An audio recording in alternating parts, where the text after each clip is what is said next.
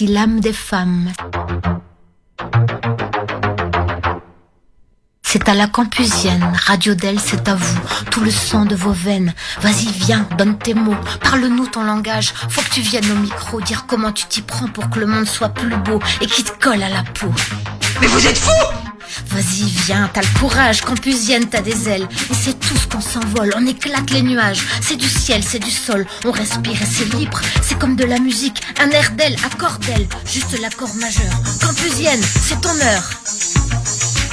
Là maintenant, à l'instant T, dans ce paysage, nous, nous, bon sûrement qu'on va faire tâche, mais dans un avenir proche ou lointain, euh, que peut-être on ne pourra pas vivre à notre échelle, peut-être qu'on ne fera qu'un seul. Il y a une femme là-dessous.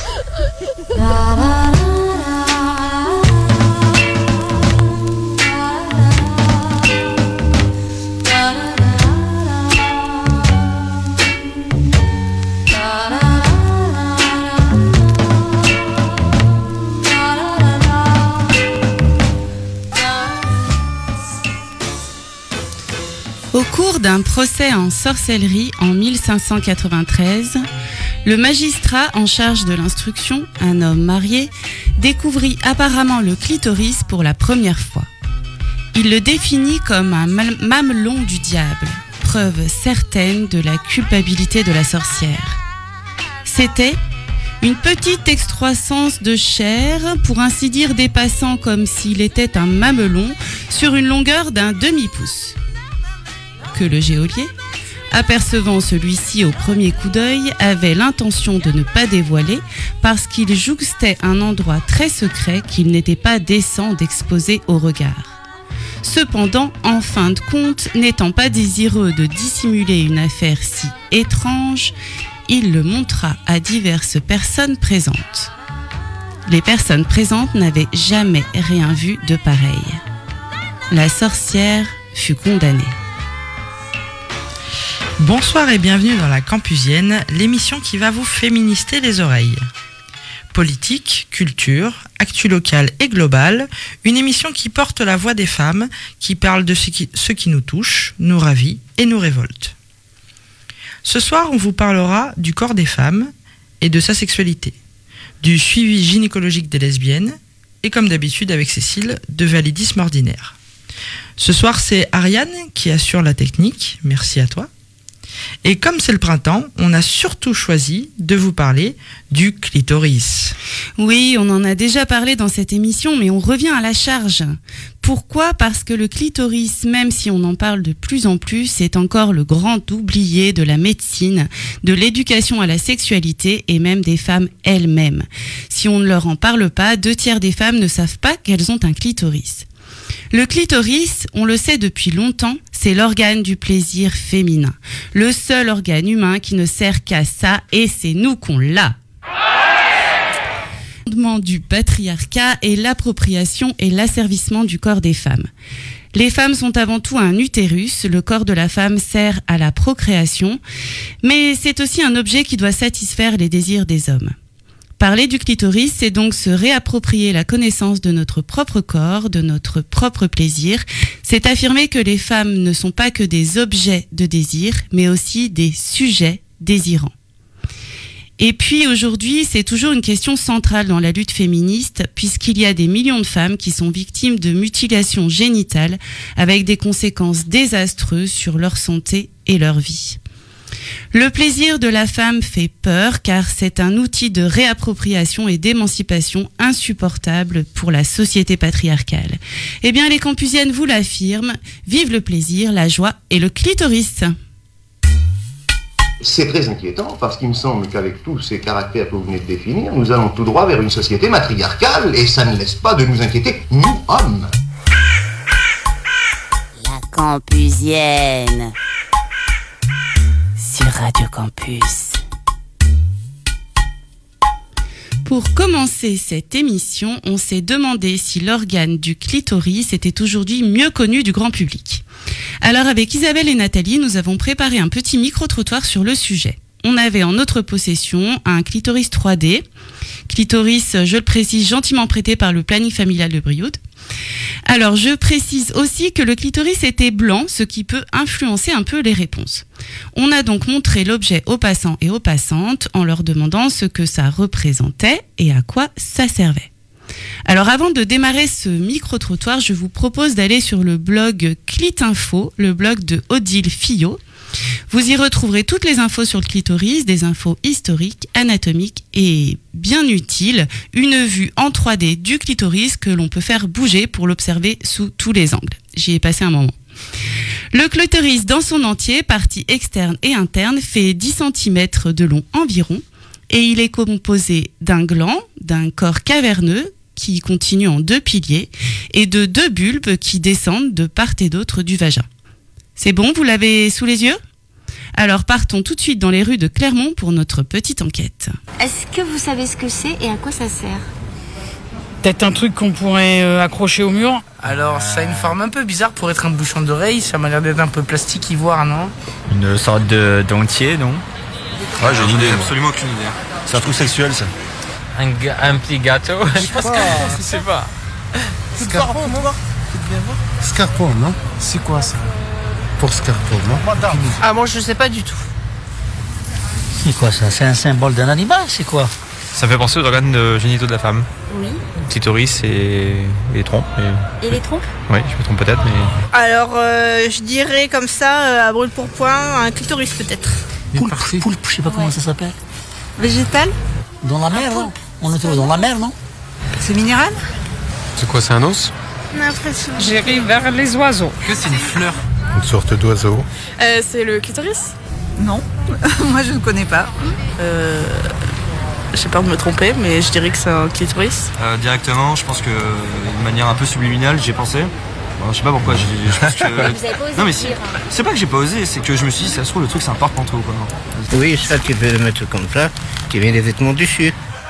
Non, moi ça me fait penser euh, les trucs pour euh, tu sais taper sur les portes là pour euh, signaler que t'es là. Je pense que c'est quelque chose euh, concernant peut-être une méthode de contraception.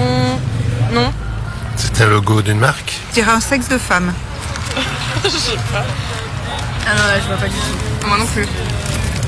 Ah, je sais pas du tout. C'est un clitoris. Bah, c'est un clitoris et. Et puis voilà. À part ça, euh, j'ai pas d'autre idée. Une fleur. C'est un clitoris. Oui, c'est un clitoris. C'est un clitoris. Et ça sert à quoi? Ah, kiffer. Ok. Yes. Vous êtes parfait. Merci. Merci beaucoup. Avec plaisir. Ça fait plaisir. Moi je vous le dis, Ah bah bien sûr, oui. c'est un clitoris. Ah bon? Et comment ça s'appelle ça du coup alors hein? Et ben c'est tout C'est ça, tout c'est le ça. Tout ça clitoris. Ah d'accord, ok, très bien. Voilà. D'accord. Non, c'est vrai? Pas surprenant. C'est ça qui crie le, le- le plaisir de, de- chez la femme. C'est la fin. Ah, c'est intéressant ça. Ça, c'est trouvé, faut le trouver, ça. Euh, Ça sert à plein de choses, mais être bien, en grande partie. mais- Merci beaucoup. Oh, merci à vous. Vraiment, le bon Dieu, il est très fort. hein. Et ça sert à quoi le clitoris Moi, je sais pas. Bah, à part le plaisir féminin, à Bah, ressentir, ressentir le le plaisir. C'est un clitoris Ouais. et ça sert euh, au plaisir de la femme. Et c'est important de le savoir quand même. Voilà. Et du coup, ça sert à le plaisir féminin. Euh, je- je- Redites-moi parce que ça m'intéresse l'explication. Et oui, ça les intéresse, les explications. En fait, on a bien rigolé à faire ce micro-trottoir parce que bah, déjà, on n'a pas eu de, de réaction de réticence. Et puis en plus, les gens étaient trop contents qu'on leur explique en fait exactement euh, voilà les différentes parties du clitoris qui étaient euh, internes et externes. Et euh, c'était un chouette moment. Il y en avait pas mal qui savaient ce que c'était aussi. Oui, ouais, franchement, il y en avait pas mal qui savaient ce que c'était. Je dirais presque moitié-moitié. Voilà, ça ressort pas forcément dans le, dans le micro-trottoir, mais c'est à peu près ça la, la proportion. Eh bien, on va aller tout de suite un peu plus loin sur le clitoris avec euh, Jean-Claude Picard. Alors, si vous êtes un, fervent ou une fervente euh, suiveur de la campusienne, vous savez déjà qui c'est. C'est un sexologue et auteur du livre La fabuleuse histoire du clitoris. Nous, on a eu la chance de le rencontrer l'année dernière lors, d'un de ses passages en terre auvergnate. Et on vous a préparé un extrait de l'interview que nous avions réalisé.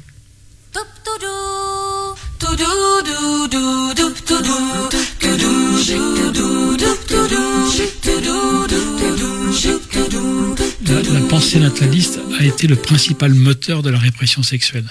La première grande attaque de grande envergure euh, sur la sexualité, elle, se fait au milieu du siècle des Lumières, euh, en 1760, notamment avec Tissot, le docteur Tissot, qui est un médecin protestant, et il s'attaque à la masturbation.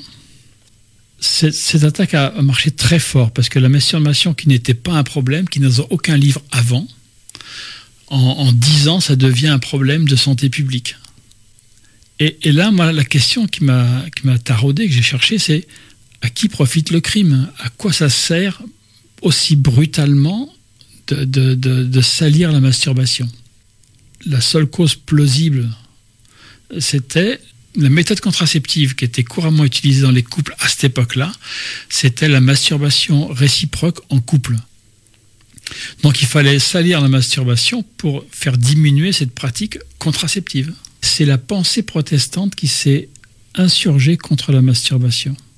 Ça, on ne le savait pas. Moi, j'avais aucune idée de ce genre de choses avant de commencer ces travaux. Mais tous les textes le prouvent. Dans les, les pays protestants, la répression de la masturbation a été violente. En Allemagne, une femme, une masturbatrice récalcitrante, était excisée. Et, comme ils connaissaient toute l'anatomie du clitoris, ils extirpaient tout. Et en France, quelque part, on a été protégé par les catholiques. J'ai pas retrouvé de cas d'excision punitive en France. Le, premier texte qui décrit dans, les textes modernes, avec l'apparition du livre, on va dire, hein, c'est 1560, le premier texte d'un anatomiste qui décrit le clitoris, étrangement, il, il ne décrit pas l'anatomie, il décrit la fonction, qui est le plaisir de la femme. Et dans tous les livres, jusqu'au début du XXe siècle, l'organe du plaisir féminin, c'est le clitoris. Alors avec pour le clitoris, de nouveau encore un paradoxe. On ne voulait pas que les femmes euh, seules se masturbent, hein, parce qu'elles pouvaient prendre trop l'habitude et après euh, trop le pratiquer en couple. Mais il y avait la vieille pensée d'Hippocrate qui pensait que pour qu'il y ait procréation, il fallait que la femme émette une semence. Et pour émettre cette semence, il fallait qu'elle ait un orgasme. Et comment on donne un orgasme à une femme? Avec le clitoris. Donc l'usage du clitoris était interdit en solitaire. Pendant 150 ans, ça a duré le double statut du clitoris. Il était interdit en solitaire, mais il était recommandé dans le couple conjugal à des fins procréatives, même par l'Église. Jusqu'en 1890, l'Église recommandait l'usage du clitoris dans le lit conjugal. Dans la lutte contre la masturbation, il y avait, il, il fallait bien trouver des arguments. Alors ils avaient trouvé ce qu'ils avaient pu. Ils avaient notamment pris la théorie des humeurs, hein, qui avait été développée par Hippocrate 300 avant notre ère et par Galien euh, euh, 300 dans notre ère. Et cette humeur, c'est le flegme, la, je me rappelle plus, enfin oui, qui, qui circule dans le corps. Et, et ces humeurs, il faut qu'elles circulent librement. En excès, elles peuvent provoquer des fatigues. Par contre, si elles sont bloquées, ça provoque directement la maladie. Et au 19e siècle est apparue une théorie, alors pour les femmes qui étaient un peu dérangées, euh, qu'on appelait l'hystérie, c'était un peu un fourre-tout. Avait, du moment qu'une femme n'était pas bien, paf, elle était hystérique. Et, là, si elle était célibataire ou veuve, et les veuves, il y en avait beaucoup, euh, eh ben on disait, euh, les humeurs sexuelles sont bloquées. Donc il faut les débloquer. Et qui c'est qui s'y collait? C'est le médecin. Et alors, ça représentait un tiers du chiffre d'affaires de la médecine de ville pendant tout le 19e siècle. Alors il y a un très beau film qui en parle, c'est Oh My God, qui, montre très bien comment ça se passait, tout ça. Et alors pour les, pour les médecins, c'était aussi une, une, bonne affaire financière, juteuse, parce qu'elles ne pouvaient pas tomber malades de leur maladie, mais elles ne pouvaient pas guérir non plus. Donc elles venaient pendant des années.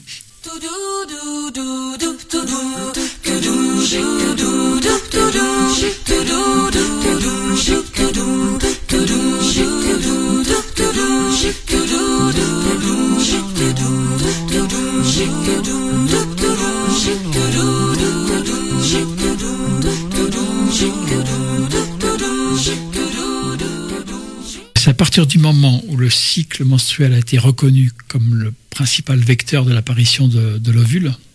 C'est dans les années suivantes que des, textes médicaux se sont attaqués au clitoris. Donc dans cette synchronicité qui n'est, à mon avis, n'est pas par hasard, hein, c'est parce que c'est, la preuve que la répression sexuelle est liée à la pensée nataliste. Quelque part, Freud a fait allégeance aux natalistes.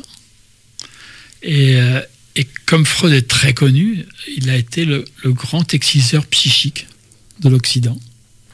Et ça, c'est incroyable parce que il a avancé sous couvert de. Je vais vous expliquer qu'est-ce que c'est que la sexualité, et en même temps, il a, il, a, il a lutté contre la sexualité des femmes. Freud justifie par l'anatomie l'infériorité de la femme. L'homme n'a qu'un seul organe sexuel, donc c'est sa supériorité, il n'a pas de transfert à faire, et la femme elle a ce transfert à faire du clitoris vers le vagin, ce qui va l'affaiblir. C'est la position de Freud, quoi. C'est assez effarant. Ben, la science a suivi, puisque le, clitoris a disparu quasiment des traités d'anatomie médicale et a disparu de tous les dictionnaires. Hein, si vous cherchez chez vos grands-parents un dictionnaire des années 60, il n'y a pas l'entrée clitoris.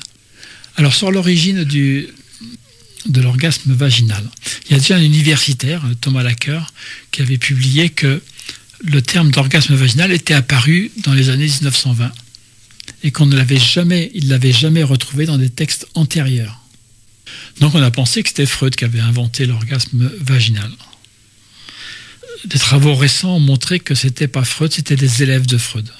Dans les textes anciens, l'orgasme n'est pas forcément décrit clairement. Ça a varié suivant les, les décennies. Au XIXe siècle, le terme qui revient le plus souvent, c'est le terme de spasme vénérien. Pour les natalistes, c'est une définition très angoissante, le spasme vénérien, parce que déjà, ça montre, ça dit pas s'il y a du sperme. Hein, si la femme se masturbe toute seule, par exemple, il n'y a pas de sperme. Et même si c'est l'homme, ça dit pas où aboutit le sperme. Hein, euh, donc, les, natalistes rêvaient d'une définition qui contrôle la balistique spermatique au plus près des ovules. Et la psychanalyse l'a fait en inventant le terme de toute pièce. Ils n'ont fait aucune étude, hein, c'est une pure invention hein, euh, idéologique en inventant le terme d'orgasme vaginal.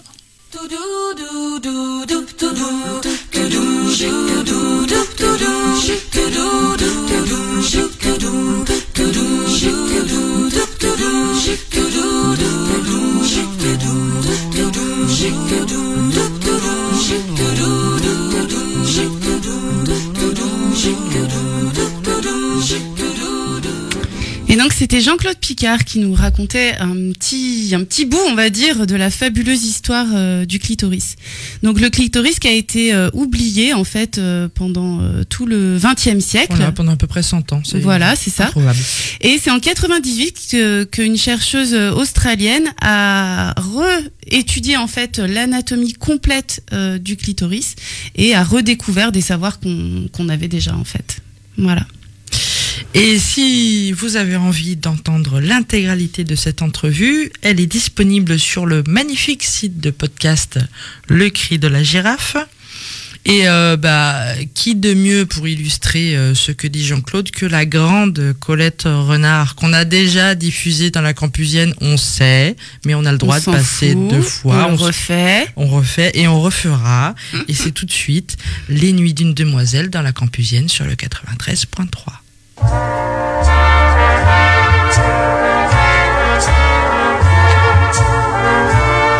c'est bon d'être demoiselle,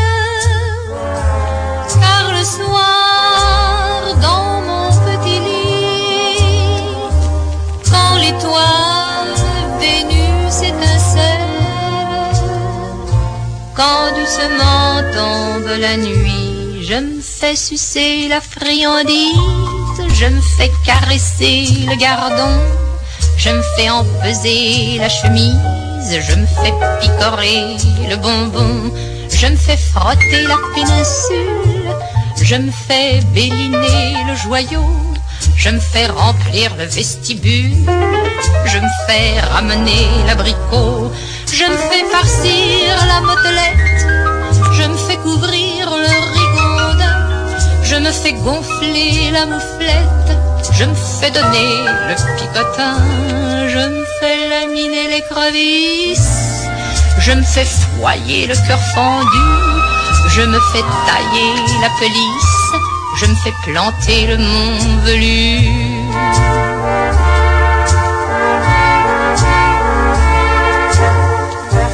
Je me fais briquer le casse-noisette, je me fais m'amourer le bibelot, je me fais sabrer la sucette, je me fais reluire le berlingot, je me fais gauler la mignardise, je me fais rafraîchir le tison, je me fais grossir la cerise, je me fais nourrir le hérisson, je me fais chevaucher la chosette. Je me fais chatouiller le bijou, je me fais bricoler la cliquette, je me fais gâter le matou. Mais vous me demanderez peut-être ce que je fais le jour durant. Oh, cela tient en peu de lettres.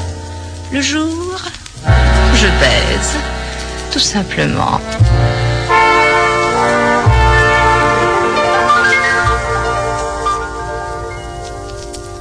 Au XIXe siècle, les filles qui avaient appris à, développer leur capacité orgasmique par la masturbation étaient considérées comme des cas médicaux.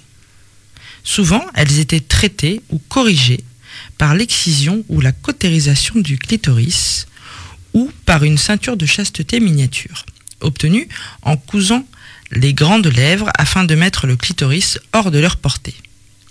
Et même par la castration en pratiquant l'ablation chirurgicale des ovaires. Cependant, il n'y a aucune référence pratiquant l'abl... Non.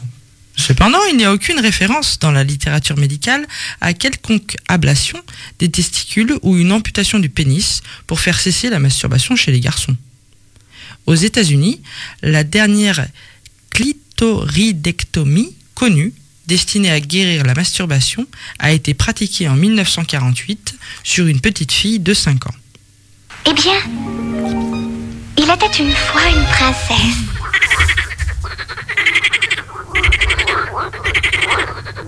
Ras-le-bol des contes de fées.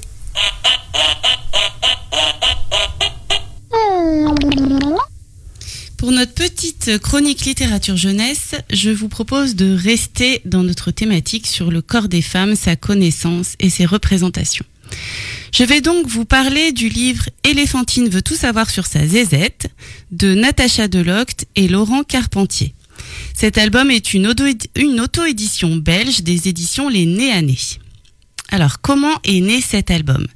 Natacha Delocte a cherché un livre pour enfants qui traite du corps et de la sexualité des petites filles. Comme elle n'a rien trouvé qui lui convienne, elle décide avec son acolyte d'écrire un album pour la jeunesse sur ce thème. Elle explique. Les livres pour enfants assimilent en majeure partie le sexe féminin à l'appareil reproducteur. Ils le représentent soit sous la forme médicale du système de reproduction, soit de façon métaphorique comme une feuille, une légère fente ou encore il est interprété sous forme de hérisson et de renard qui grogne. Alors ça c'est pour Zizi mode d'emploi édition Frimousse 2012. On vous aura tout dit. Ce qui vous conviendrait n'est vraiment pas positif pour expliquer à une petite fille son sexe et sa constitution. Alors effectivement, dans la littérature enfantine, la notion de plaisir et de sexualité des filles reste un tabou. Les enfants sont naturellement curieux de leur corps et les laisser dans l'ignorance, c'est aussi leur faire penser que le plaisir sexuel est sale ou méprisable. Pour les filles, cela peut avoir des conséquences importantes tout au long de leur vie. On se souvient du livre Le guide du zizi sexuel de Zepp, paru en 2001, qui tentait de répondre aux questions que se posent les enfants de 9 à 13 ans sur l'amour et la sexualité. Bon, mais rien que le titre, c'est un peu dur pour les filles quand même. En plus, en 2008, une exposition dédiée au livre est organisée à la Cité des Sciences et la stupeur, le clitoris est complètement oublié. Alors comment construire des rapports d'égalité si on nie l'organe du plaisir et donc la possibilité du plaisir pour les femmes? Je vous rappelle qu'en 2019, seul un manuel de sciences de la vie et de la terre, SVT, celui des éditions Magnard, sur 8, représente correctement le clitoris. Les sept autres éditeurs ont conservé leurs dessins erronés. Sur ces planches, on remarque que la vulve et la partie interne du clitoris ne sont jamais dessinées entièrement. Seule la partie externe est représentée. Mais revenons à nos deux artistes belges. Une fois l'idée du livre élaborée, ils sont allés trouver des dizaines de maisons d'édition. Et en gros, on leur a dit que c'était vraiment mais une très très bonne idée. Eh bien, mais malheureusement, ça ne rentre pas dans notre ligne éditoriale. Ah bah mince, c'est dommage. Natacha Delocte et Laurent Carpentier ont donc décidé en auto-édition et en lançant un financement participatif d'écrire Éléphantine veut tout savoir sur sa zézette. C'est un super support pour pouvoir aborder simplement ces questions avec les petites filles. Dans la préface, Joël Smet, sexologue, explique. Le petit livre de Natacha et Laurent a le mérite d'aborder avec légèreté et sensibilité le sujet de la masturbation des petites filles, encore plus tabou que celle des garçons, en l'intégrant dans le quotidien de la vie. L'auto-érotisme y est considéré comme un sujet comme les autres qu'il faut tout simplement expliquer aux enfants. Ainsi, quand Éléphantine demande des explications à sa grand-mère, elle lui répond simplement Ma chérie, si ton sexe te fait parfois des sensations agréables, c'est tout à fait naturel. C'est parce que tu as un clitoris à l'intérieur. Et ce clitoris montre sa tête entre les lèvres de ta vulve. J'aime l'appeler la perle précieuse. Simplicité et joie pour aborder la sexualité avec les enfants, et puis c'est plus facile de le faire avec le support d'un livre. L'album parle de plaisir, de consentement, de masturbation et d'intimité. L'histoire est complétée par un petit lexique et deux dessins qui représentent correctement les organes génitaux des filles et des garçons. Éléphantine veut tout savoir sur sa zézette aux éditions Les Nés à Nez, un album instructif à mettre entre toutes les petites mains. Merci Aurélie. Alors, euh, on change complètement de sujet. Enfin, pas trop, mais un peu. ça. Vous connaissez peut-être ce titre absolument immonde d'Orelsan qui s'appelle Saint-Valentin. Alors je vous arrête, si vous ne le connaissez pas, je vous en prie, préservez vos oreilles et n'allez surtout pas écouter, c'est de la grosse merde sexiste. Ouais, j'ai bien dit de la grosse merde. Allez plutôt écouter ce que des militantes féminines, Sarah Constantin et Elvire Duvel-Charles, ont fait en réponse à Orelsan. D'ailleurs, on va l'écouter juste après. Sachez que ces deux femmes ont créé une web série qui s'appelle Clit, C-L-I-T, Révolution. C'est drôle, c'est bien réalisé, c'est rempli de chouettes références et on y apprend plein de choses sur nous, les femmes, et notre appropriation de notre sexualité. Tout de suite, on écoute Saint-Valentin de Clit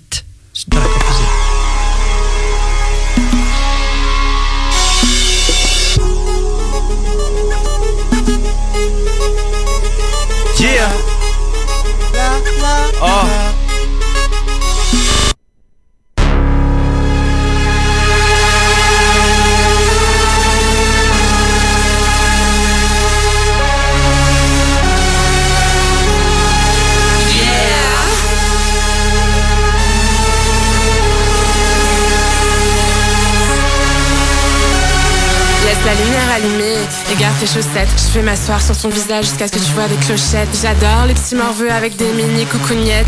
T'es tellement accro, vas-y, je te prends comme une carpette. J'espère que tu as prévu tout un tas d'antidouleurs. On va dépuceler ta petite bite de soi-disant rappeur. Tu vas goûter et savourer ma boîte de tampons usagés. Mais ferme ta gueule ou tu vas faire Jacqueline sauvager. Te le dis gentiment, je suis pas là pour faire de sentiments. Je suis là pour te couper tes 10 cm. Tu seras mon petit chien et je serai là pour te soumettre. J'ai un pied sur ta bite, un sur ta face et je deviens ambidex. Lèche mes fesses en finesse, t'offre une pilule anti-stress. Excuse-moi mignon, laisse-moi dégrader ton faciès. J'ai mon business en toute discrétion, t'inquiète, j'en parlerai pas. Je te jure qu'on ne verra pas à la caméra. Je jouerai l'ingénieur et je t'emmènerai dans les bois. Avant l'amour, je serai romantique et je te mettrai les doigts. Bois, lèche jusqu'à ce que tu sois mal en point. Je t'aime, tu suces mon kiss pour la Saint-Valentin. J'aime pas trop les 14 février. Les bouquets, moi je te les fais bouffer. Je tèche la veille et je te baisse le lendemain. Suce mon clit pour la Saint-Valentin. J'aime pas trop les 14 février. Les bouquets, moi je te les fais bouffer. Je te tèche la veille et je te baisse le lendemain. Suce mon clit pour la Saint-Valentin. Appelle-moi maîtresse, madame la grande féministe. Je crache dans ta gorge ouverte, sois content que je te mette pas un fil. Mets-toi sur Messenger, je t'envoie ma chatte en émoticône. J'aime ta beauté intérieure quand tu remues ta queue en forme de cône. La maman chien respecte enfin les meufs mortelles. Si tu dois manquer d'un promis, je te file mon fun tel. Toujours du crédit pour aller baiser ton père. En matière d'abstinence, on sait que tu sais faire. J'aime Caris, car sa couleur fait ressortir le sperme. Cette gecko, parce qu'il fait trop bien ma vaisselle. J'aime Boba quand il est baïonné. Mon préféré c'est Val, ce mec est trop en chien. Voilà ce qu'on répond à votre liberté de création. Vous fait bouffer les égouts comme ça, on partage l'addition. Je suis romantique, suce mon clip pendant que je te ratatine. Et tape un rail de mouille avec ma cyprine. J'aime pas trop les 14 février. Les bouquets, moi je te les fais bouffer. Je tèche la veille et je te baise le lendemain.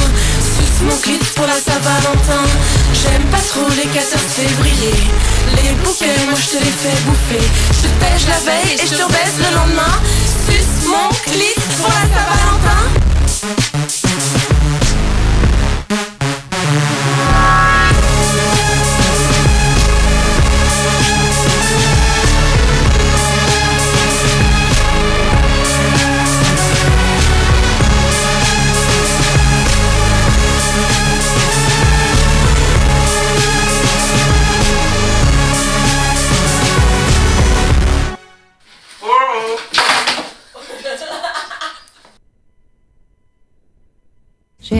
Mémoire qui flanche, je me souviens plus très bien.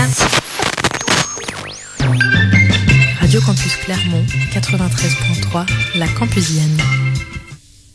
Donc ça, c'était euh, la réponse des Femen euh, au rappeur euh, misogyne. Faut pas les emmerder les meufs. voilà. Alors euh, tout autre sujet, Fifi, toi, tu vas nous parler de santé et de prévention. Eh oui. Voici Franck, l'homme aux 423 conquêtes. Franck est attirant. C'est d'ailleurs l'avis de Sonia, qui est sûre que Franck est l'homme de sa vie. Et de David, qui, lui, sait que Franck est homo. Laurent, lui, n'a Dieu que pour Sonia, et il y croit, Laurent, même s'il a peu d'expérience. Du coup, il ne se rend pas compte qu'Alice et Petra lui trouvent un charme fou. Et voici Christophe, qui veut sortir avec Petra ou Alice. Et là, c'est syphilis, chlamydia, VIH, gonocoque, hépatite B. Les infections sexuellement transmissibles qui, elles, s'intéressent, eh bien à tous, en fait. Voici une campagne de prévention contre les IST, les infections sexuellement transmissibles. On y évoque un homme qui a de multiples partenaires, un homosexuel homme et des femmes hétérosexuelles. Qui est-ce qui manque à l'appel? Ah, les lesbiennes. Parce que bon, oui, on n'est pas bien sûr que ce qu'elles font, c'est du vrai sexe. Et en plus, bon, bah, elles risquent rien. Eh bien si. Il est extrêmement rare de voir des femmes lesbiennes dans les campagnes de prévention. Or, cela entretient le mythe selon lequel elles ne sont pas concernées. Et c'est très dangereux. En France, nous avons encore du mal à poser des mots sur les choses. Or, être lesbienne implique des enjeux particuliers en matière de santé. Statistiquement, les lesbiennes sont plus exposées aux IST que les hétéros. Les IST sont très contagieuses et peuvent notamment se, trans- se transmettre par cunilingus. Selon l'enquête Contexte de la sexualité en France de 2008, les femmes ayant des relations sexuelles avec d'autres femmes sont 12% à avoir eu une IST dans les dernières années, contre 3% des hétéros. Mais il est particulièrement compliqué de trouver des chiffres à ce sujet, et cela fait aussi partie du problème, car il est rendu difficile dans ce contexte d'avoir une lecture précise de la situation. Nous savons que toutes les discriminations ont un impact sur la santé des concernés, mais cela relève de données sociologiques et non médicales qui manquent cruellement. Il peut être très compliqué pour une lesbienne de se rendre chez un ou une gynécologue. Elles sont globalement mal accueillies et se retrouvent face à des gens qui présupposent qu'elles sont hétéros et sont là pour leur demander un contraceptif. Cela leur demande à chaque fois l'effort de faire leur coming out face à quelqu'un qui ne s'y attend pas forcément. Pour vous donner un exemple, une patiente arrive chez un gynéco qu'elle ne connaît pas. Bonjour, blabla habituel, arrive le moment des questions, quel âge avez-vous? Quand avez-vous commencé à avoir des rapports sexuels? Quel contraceptif prenez-vous? La réponse, je n'en prends pas. Ah bon? Mais pourquoi? Parce que je n'en ai pas besoin. Et là, Le médecin bloque. Je ne comprends pas. Donc la, patiente est obligée de dire Je n'en prends pas parce que je couche avec des femmes, donc je ne risque pas de tomber enceinte. Ça paraît pas grand chose, mais c'est assez lourd à dire à une personne qui va vous regarder sous toutes les coutures et dans une position franchement désagréable. L'invisibilisation, voire la négation des problématiques liées à la sexualité des lesbiennes, sur le mode mais que peuvent bien faire deux femmes ensemble ou ce n'est pas vraiment du sexe, a eu pour conséquence d'occulter les plaisirs mais aussi les risques potentiels du sexe entre femmes. C'est pourquoi de nombreuses lesbiennes sous-estiment les risques liés aux infections sexuellement transmissibles et se dispensent d'un examen gynécologique régulier. Pour éviter que perdure une telle situation, l'association suisse Les Chlamydia a publié en 2015 un petit mémo destiné à la fois aux gynécologues et aux femmes ayant des rapports sexuels avec d'autres femmes. Il recommande par exemple aux gynécologues d'utiliser un langage inclusif. Avez-vous un ou une partenaire? De respecter le genre des personnes trans ou d'utiliser un spéculum plus petit car la pénétration n'est pas pratiquée par toutes. À l'intention de ces dernières, la, brochure donne aussi des conseils pour nettoyer ses jouets sexuels. Attention, pas avec du savon, ça pique. Elle rappelle aussi que le contrôle gynécologique et des seins est préconisé pour toutes les femmes, quelle que soit leur sexualité, et qu'elles aient une sexualité ou non. Elle rappelle également que, avec ou sans pénétration, il est possible d'attraper mycose, condylome, chlamydia, herpès, trichomonas et autres joyeusetés de la sorte. Sans oublier le VIH qui peut se transmettre par le contact des muqueuses avec le sang, notamment celui des règles.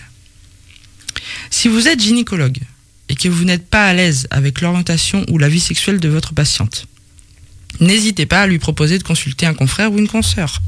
Au contraire, si vous vous sentez à l'aise avec l'orientation sexuelle ou la vie sexuelle que peuvent avoir vos patientes, vous pouvez le signaler dans la salle d'attente, par exemple avec un petit drapeau arc-en-ciel. Ne reste plus qu'à espérer que ce petit mémo très complet soit diffusé très largement et encourage à la fois les femmes ayant des rapports sexuels avec d'autres femmes à prendre soin de leur santé et les gynécologues à mieux les recevoir. Il est disponible sur le site de l'association www.clamedia.ch. C'est une fabrication artisanale. Restez avec nous dans la Campusienne pour profiter de cette belle émission construite sur le thème de l'éclectisme.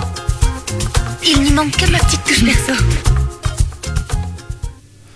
Et vous êtes toujours sur Radio Campus et cette fois on retrouve Cécile. Cécile, tu nous parles de littérature. Oui, voilà. Alors, qui aime lire sait que les livres créent des fraternités de papier, qui peuvent être aussi des fraternités d'armes lorsque l'on trouve quelque chose de soi écrit dans un texte, quelque chose qui vous rend moins seul, qui est susceptible de rompre cette solitude, qui n'est pas seulement une solitude, affective, mais une solitude de condition, qui éprouve celles et ceux qui ont intériorisé le sentiment de leur propre illégitimité. C'est ce que disait en substance euh, l'écrivain Nicolas Mathieu, auteur du roman Leurs enfants après eux, qui vient d'obtenir euh, le prix Goncourt, en disant que les livres créent des communautés d'alliés.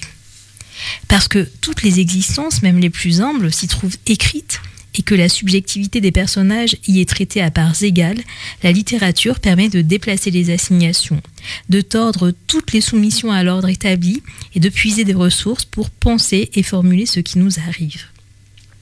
D'où le sentiment d'une intense connivence que l'on éprouve parfois avec un auteur, ou bien même avec des personnages de fiction qui ont pour ainsi dire accompagné un moment de notre vie de sorte que certains livres composent une sentimenthèque, pour reprendre les mots de Patrick Chamoiseau, une sentimenthèque que les individus se construisent pour échapper à la colonisation de leur esprit.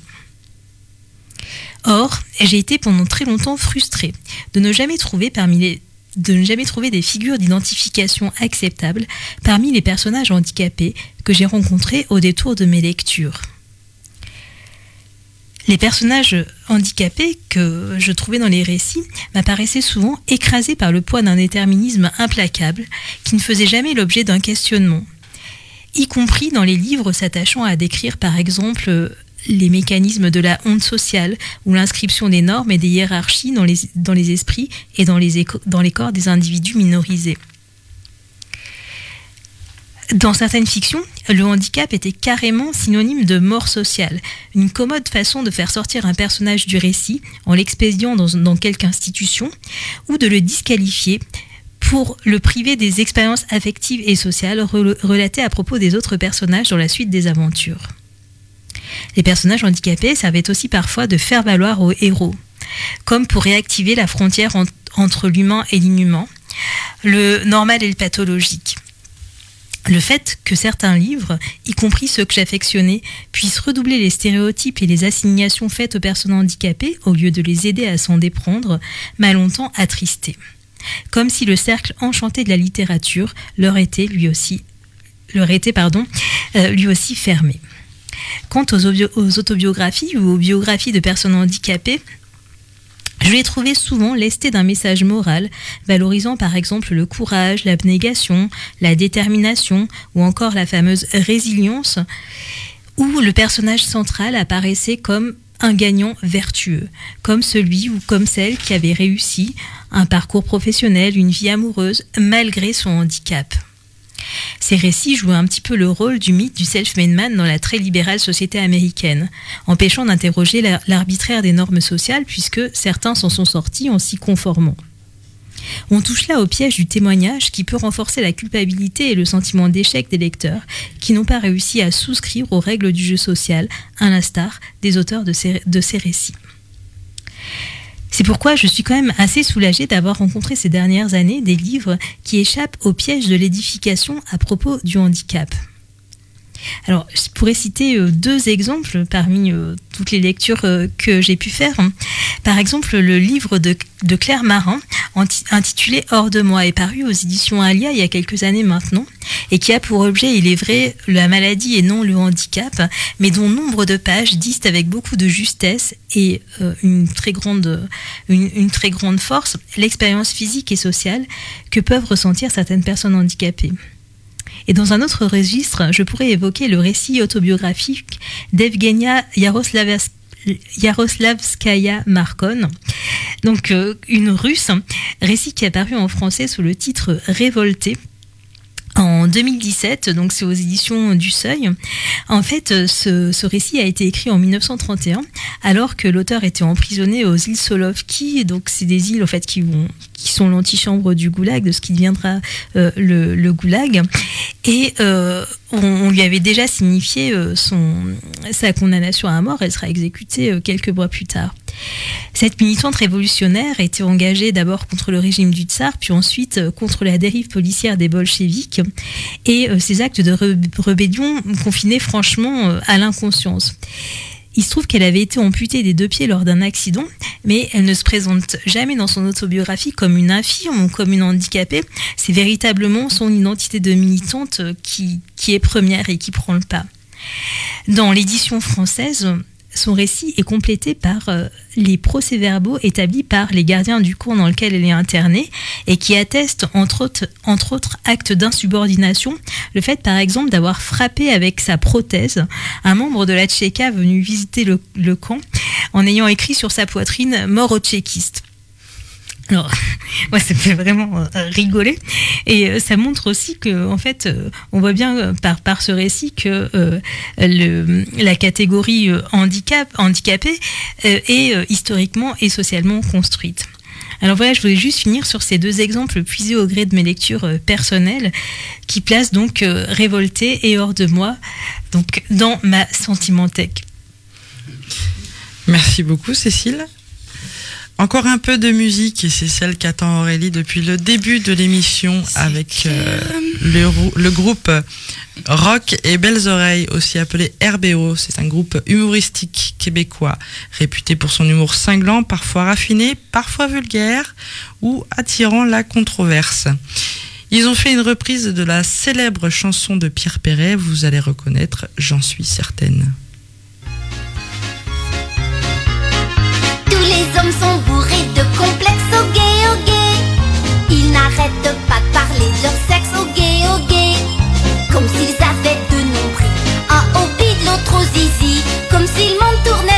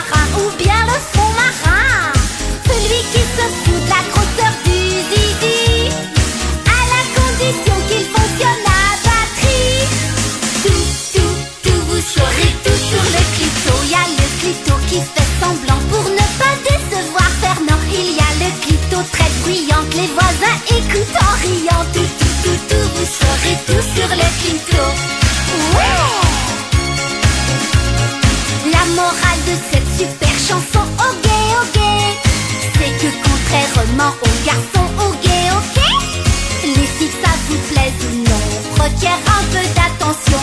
Un zizi c'est trop facile, il est toujours docile, alors que notre clito, mes chers monsieur, faut apprendre à l'apprivoiser peu à peu.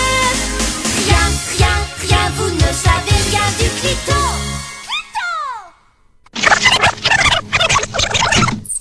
Archives sonores, émissions, podcast, la campusienne laisse traîner ses oreilles.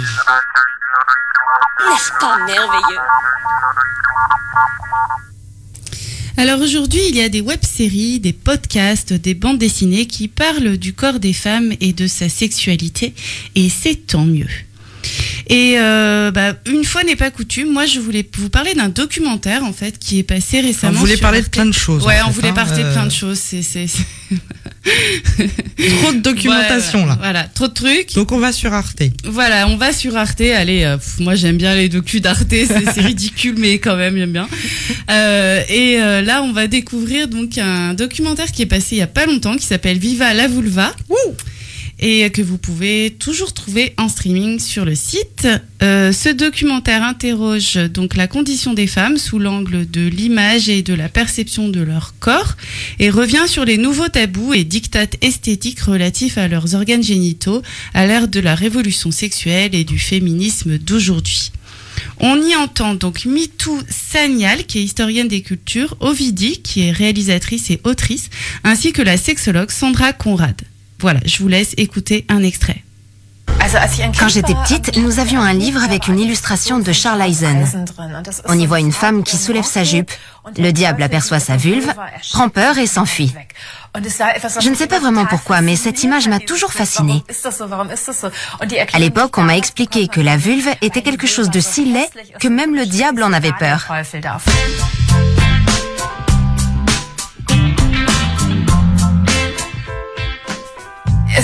Dans beaucoup de langues, le pire mot qu'on puisse utiliser désigne les parties génitales féminines. Il y a quelques exceptions. En espagnol, coño est l'un des mots les plus positifs qui existent. Mon expression préférée, c'est celle où il est question d'une bouche pleine de cons, ce qui veut dire que vous avez de la chance. Mais en général, tout cela revient à une diabolisation et à une dévalorisation du sexe féminin. J'ai grandi avec l'utilisation du terme vagin, mais anatomiquement parlant, il n'est pas correct. En réalité, le plus souvent, c'est de la vulve dont on parle, la partie visible. Vu de l'extérieur, le vagin, ce n'est que le trou. C'est le conduit qui relie les parties externes aux parties internes, le col de l'utérus, l'utérus et tout le reste. Avec ce terme, l'organe génital externe féminin devient invisible dans le langage. Comme il n'y a pas de mots pour en parler, on n'y pense pas. La sexualité est sans doute la chose la plus naturelle au monde. Et elle a évolué au cours des siècles. Mais elle a toujours été l'expression de ce que la société nous autorise ou pas.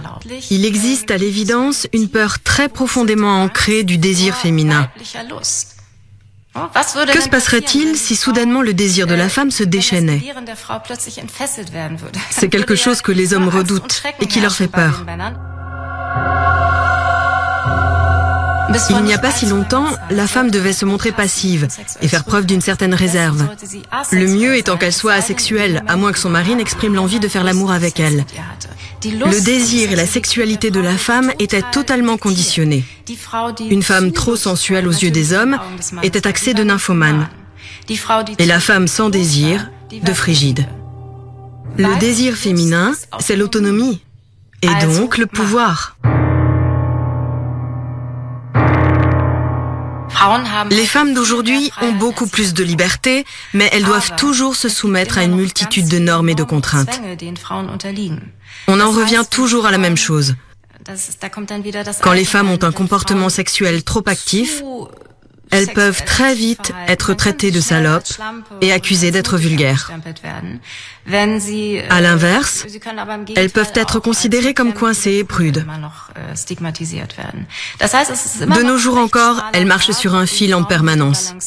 On peut penser que la révolution sexuelle et la libération de la femme il y a 50 ans, c'était une bonne chose et que depuis, tout va super bien. Mais la libération sexuelle s'est accompagnée de nouvelles normes et de nouvelles contraintes, ainsi que d'une sexualisation insidieuse de la femme.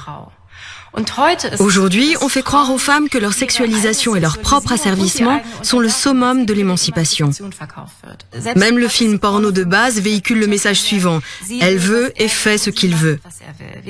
Dans les films X, on ne voit pas de femme dire arrête, un peu plus à droite, un peu plus à gauche. La femme semble adorer absolument tout ce que fait l'homme, quelle que soit l'humiliation et la violence qu'elle subit. C'est-à-dire on est passé d'une situation où la sexualité était tabou, où les choses étaient interdites, par exemple, je donne un exemple, la fellation était tabou, il fallait pas la pratiquer, à une obligation de pratiquer. Donc, par exemple, la fellation qui était tabou, aujourd'hui, elle est devenue obligatoire. C'est-à-dire, on est passé sans transition de choses qui étaient interdites, parce que notre morale réprouvait ça, à une obligation de tout essayer en matière de sexualité, d'avoir une sexualité très libérée. On a cet espace de libération qu'on aurait pu attraper, ce moment, cet entre-deux entre l'interdiction à l'obligation, cet entre-deux où on avait juste le choix de faire vraiment ce qu'on voulait sexuellement, il nous a échappé. Et bim Il nous a échappé. Petite note positive euh, de Vidi sur la fin. Clac. Euh, bah on arrive à la fin de cette émission. On pourrait parler du clitoris encore pendant trois heures s'il fallait, mais bon.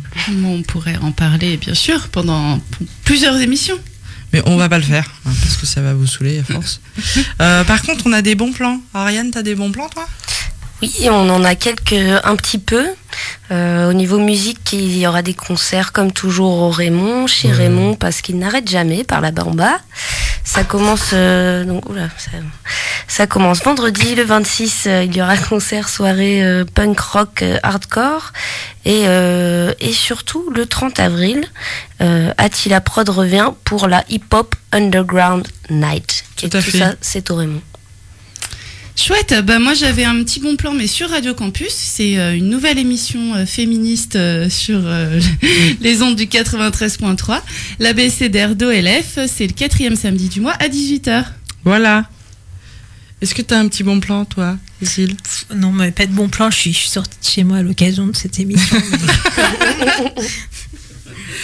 Euh, comme autre bon plan, il y, a, il y a un petit plateau extérieur qui se profile euh, pour la fin de semaine. Euh, le 27, c'est vendredi ou c'est samedi? C'est samedi. C'est samedi. Alors bon, euh, un petit truc. un petit- Il y a une coloc euh, aux alentours de Clermont-Ferrand qui qui fait une fiesta tous les ans. Ça s'appelle le 7 bis.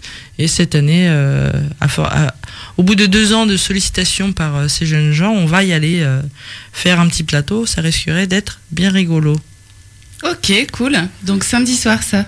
Samedi soir au 7 bis. Euh, bon, pour, pour euh, le 7 bis de quelle rue vous cherchez euh, où, où vous savez. Démerdé, hein, un peu Non, c'est avenue des Landais, il me semble-t-il, mais je suis pas certaine, certaine, certaine. Bon, mais de toute façon, ce sera sur le 93.3. Oui, tout à fait. On retrouve aussi euh, vendredi euh, à 13h. Tout à fait. Euh, la fameuse émission Campus à l'oreille avec un retour d'un Gaston euh, suralmanisé et en pleine forme après cette semaine de vacances. On l'attend au tournant. On l'attend carrément au tournant. Euh, quant à nous, on vous souhaite une bonne soirée sur les ondes du 93.3. On se retrouve le 27 mai à 20h sur Radio Campus. Exactement. Et on se laisse avec euh, ce magnifique euh, générique qui vous montre qu'on en a vraiment rien à foutre. fuck, motherfucker. I don't give a fuck, not a single fuck, not a single solitary fuck. I don't give a fuck. I don't give a fuck, not a single fuck, not a single solitary fuck. I don't give a fuck, motherfucker. I don't give a fuck, not a single fuck, not a single solitary fuck. I don't give a fuck. I don't give a fuck about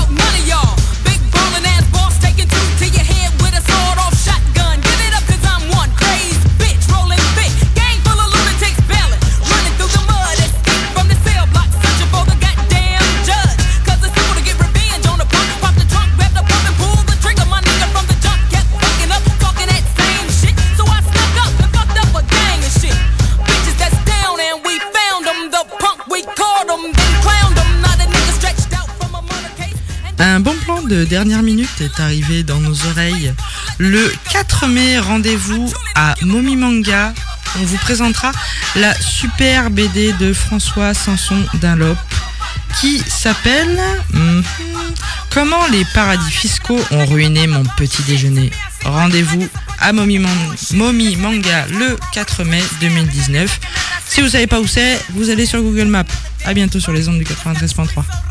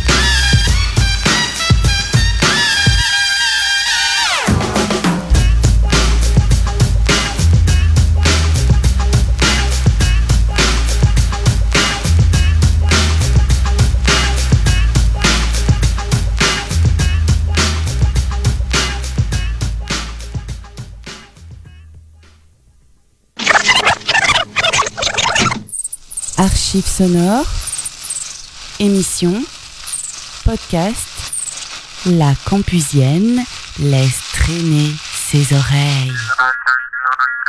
N'est-ce pas merveilleux?